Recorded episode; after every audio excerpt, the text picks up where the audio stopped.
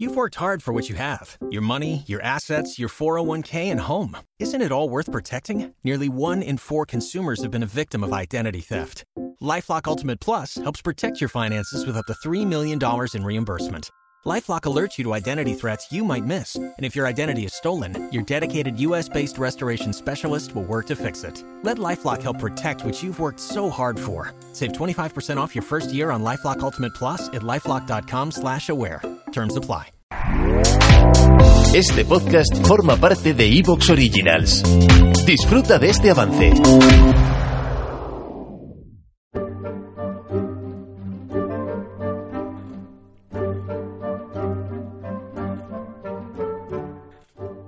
Un saludo a los oyentes y bienvenidos a Historia Ficción.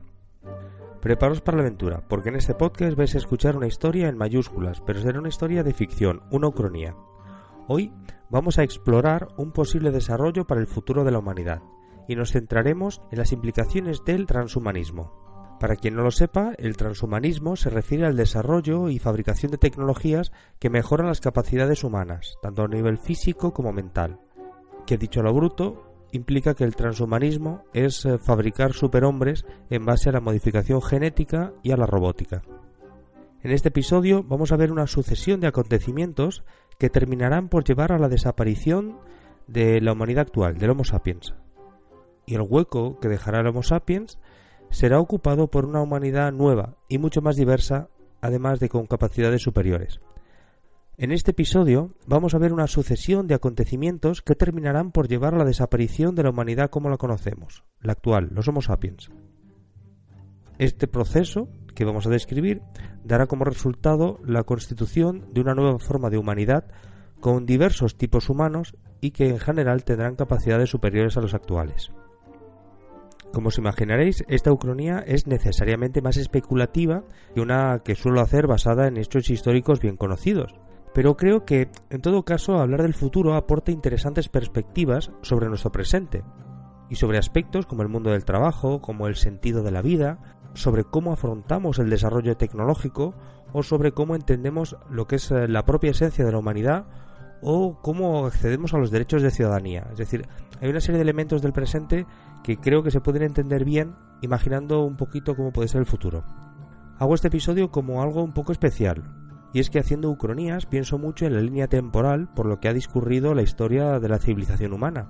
Y me parece que ahora mismo estamos viviendo muy pegados a la cotidianeidad como ha pasado siempre, y que estamos absortos en una carrera sin fin en dirección al ocio o al disfrute individual, igual que en otras épocas han estado absortos en la lucha por la supervivencia. Bueno, pues cada época lo que tiene y vivimos apegados al momento.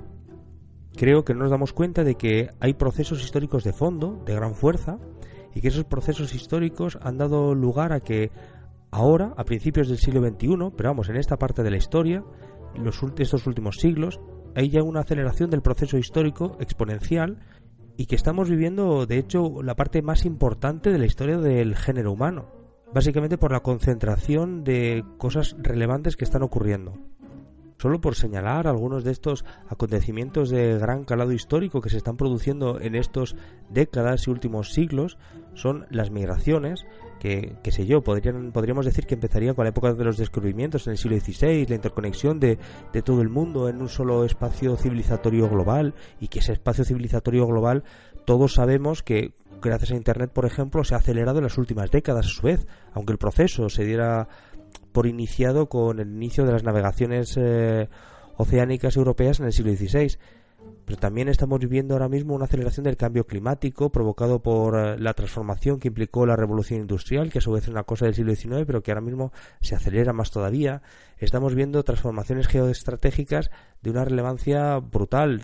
Instituciones que llevan siglos o milenios que han desaparecido en los últimos siglos, han dado lugar a otras. Y de hecho es que estamos viendo la emergencia de las máquinas con inteligencia artificial, estamos viendo cómo se produce el reemplazo de humanos, de hecho en el mundo del trabajo, pero en muchos otros ámbitos. A todo esto, creo que lo que hemos imaginado como Skynet en Terminator tomando conciencia y destruyendo a los humanos es un proceso que probablemente se, da se va a dar de una manera bastante más gradual y lenta. Nada tan de un día para otro como presenta esa interesantísima película que es Terminator, que a todos supongo que nos ha impactado. Bien, creo que este proceso de decadencia del género humano es un proceso paulatino que abarca pues varias generaciones, así que en el fondo nos termina por pasar desapercibidos a quienes vivimos inversos en esta transición. Los individuos posmodernos vivimos replegados sobre nosotros mismos y en general aferrados a banderas del hedonismo y del disfrute personal y del yo. En general tendemos a vivir atendiendo a nuestras pequeñas vidas y nos cuesta dedicar algo de tiempo a observar el gran proceso de extinción en el que estamos inmersos, que afecta a animales y plantas y en último término a los propios seres humanos que no van a tener encaje en el ecosistema ultracompetitivo que estamos desarrollando como sociedad. Bueno, ya vamos a ir hablando de la historia y nada, decir que en esta historia no busco sorprender con informaciones desconocidas, porque quien tenga curiosidad pues habrá escuchado muchísimas de las cosas que yo voy a contar y tampoco pretendo revelar ninguna conspiración. Lo único que voy a intentar es agrupar dentro de una sola narración una serie de fenómenos que podrían resultar aparentemente inconexos, pero que descritos articuladamente creo que ayudarán a identificar pues la dimensión de los desafíos a los que nos enfrentamos como especie en el presente siglo XXI. Ahora sí, vamos a empezar la ucronía. Recuerdo que contaré un desarrollo histórico que no es necesario, ¿vale? O sea, no es necesario esto que voy a contar, aunque sí creo que me parece que muchas de las imágenes que voy a describir resultan bastante probables o posibles que se den.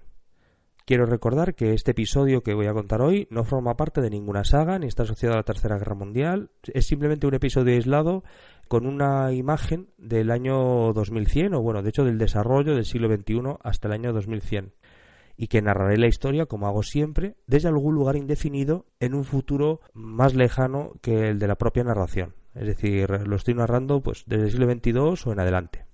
Ha llegado el momento de narrar la historia alternativa, amigos oyentes. Espero que disfrutéis del juego. Como suelo recordar en cada programa, os voy a contar una historia articulada en torno a hechos reales, aunque reconstruida como una narración de ficción. Mezclaré elementos auténticos con licencias creativas. En todo caso, trataré de que la historia sea absolutamente verosímil. El propósito de esta fantasía es divertirme, y lo haré imaginando una historia que podría llegar a ser. Este podcast es fruto de la imaginación de su creador, David Rico. Espero que disfrutéis del juego.